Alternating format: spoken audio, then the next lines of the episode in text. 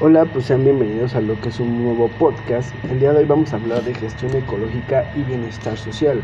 Vamos a estar hablando sobre la capacitación y los programas ambientales, pero principalmente pues vamos a tener como principal punto es que la educación ambiental es la clave importante para nosotros comprender la relación que existe entre sistemas naturales y sistemas sociales y así nosotros logramos analizar y nuevamente comprender la importancia de los factores socioculturales dentro de los problemas ambientales que estamos viendo día con día.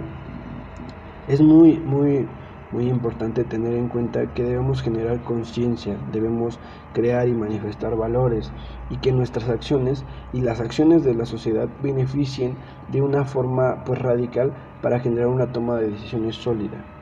Eh, hay que tener claro que esta educación nos permite generar un modelo sostenible y equitativo entre ser humano y naturaleza.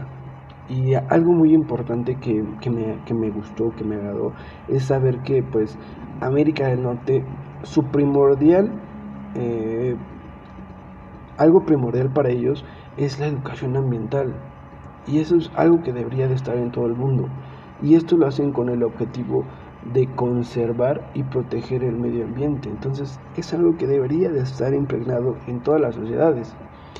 Un dato interesante es de que la primera conferencia intergubernamental sobre esta educación ambiental fue vista en Georgia en el año de 1977 y en este analizaron pues diferentes problemas y se establecieron estrategias para generar programas a lo que es nivel regional, nacional y multinacional con el objetivo de generar esa conciencia en todas las naciones.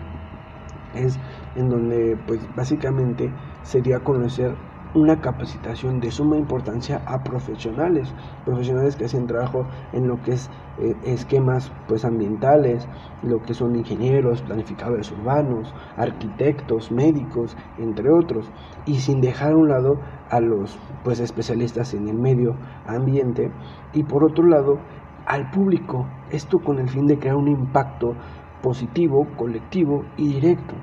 Pero para comprender un poquito más hay que saber qué es la educación y la capacitación ambiental. Entonces, hay un hay un este un concepto el cual dice que son mecanismos para lograr un código de conducta. Eh, este consiste con el enorme deterioro de muchos ecosistemas que representa el sustrato biológico del desarrollo industrial. Por eso se generan las capacitaciones para estas personas. Entonces, por otro lado, es importante para las empresas poder contar con estos conceptos, tenerlos muy claros y precisos e impregnados en la filosofía de la empresa, ya que al poder encontrar ese equilibrio entre producción y cuidado del medio ambiente, se va a crear lo que es una empresa socialmente responsable y aparte sostenible con el medio ambiente. Y así se genera un equilibrio demasiado pues, relevante. Entonces, le da un bienestar a la sociedad, pero no deja de lado el cuidado de su medio ambiente. Y eso hace que la empresa se dé a conocer como una empresa que está al cuidado de la sociedad y del entorno que lo rodea. Ahora, vamos a entrar a lo que es la diversidad biológica. Vamos a darnos cuenta y hay que tener conciencia de que esto abarca todas las especies que se encuentran en nuestros ecosistemas, desde un microbio, desde un animal, un ave, todo absolutamente. Por lo que la diversidad es capaz de ofrecer un servicio de impacto social y económico. Y unos ejemplos claros son lo que es la polinización en cultivos, la protección de cuencas y suelos, buscando siempre el bienestar y el equilibrio de nuestro planeta. O sea, hace referencia a que sí debemos ocupar los recursos naturales que nos otorgan, pero sin embargo debemos darles equilibrio. Y va a haber, ahorita vamos a platicar una serie de, de pasos, de puntos que nos pueden ayudar muchísimo. Pero algo que no me, que no me agrada, que nos está dando, es que a pesar de todo eso, su valor no se ve tan reflejado y no es lo suficientemente reconocida. Y esto es porque siempre se busca eh, el bienestar solamente para el Producto Interno Bruto y dejan de lado la pérdida del capital natural. Al hacer todo esto, pues existe un desfalco de capital natural. Estamos perdiendo fácil cada día entre lo que son 50 y 300 especies y tenemos más en peligro de extinción. Y estamos perdiendo en eh, ecosistemas y esto es a manos del hombre porque se ve reflejado más un beneficio económico que un beneficio natural. Pero pues ¿Cómo, cómo, cómo podemos darnos cuenta de eso? Pues simplemente con empresas que están tomando eh, pues recursos naturales y nos están dando cuenta que están dejando al mundo sin árboles y la producción de oxígeno está siendo menos sostenible. Y algo que me pareció muy importante es escuchar las palabras de la directora general de la UNESCO, de Audrey Azoulay, en un informe de advertencia en donde dice que después de la adopción de este informe histórico, nadie podrá decir que no lo sabía. No podemos seguir destruyendo la diversidad de los seres vivos.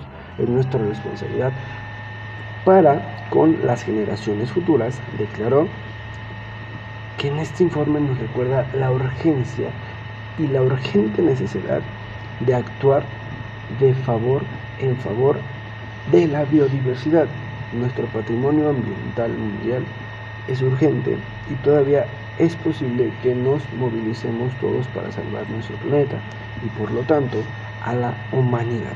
Si nosotros salvamos al planeta, salvamos nuestra humanidad, a nosotros mismos. La protección de la biodiversidad es tan vital como la lucha contra el cambio climático. Debemos tener muy bien claros estos puntos. Hay que tener en cuenta que, como se los mencionaba, la diversidad biológica es la variedad de la vida que existe en nuestro planeta, desde lo que son un simple hongo, un microorganismo, un animal, y esto conforma un ecosistema, un ecosistema equilibrado, forma la naturaleza plena. Es nuestro deber cuidarlos y brindarles el respeto que se merecen como un precursor para nuestros beneficios y el beneficio de ellos. Son puntos importantes que dan a conocer nuestros especialistas los siguientes, y es que no debemos comprar animales silvestres.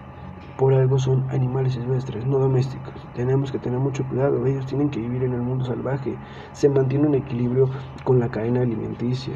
Eso brinda, a pesar de que son acciones que el, vamos a poner un ejemplo, un león se quema una cebra, es parte del proceso de una cadena alimenticia para generar un equilibrio en el ecosistema. Entonces, no extraer animales silvestres, nada. No extraer plantas silvestres, son parte del equilibrio, no debemos atraerlas.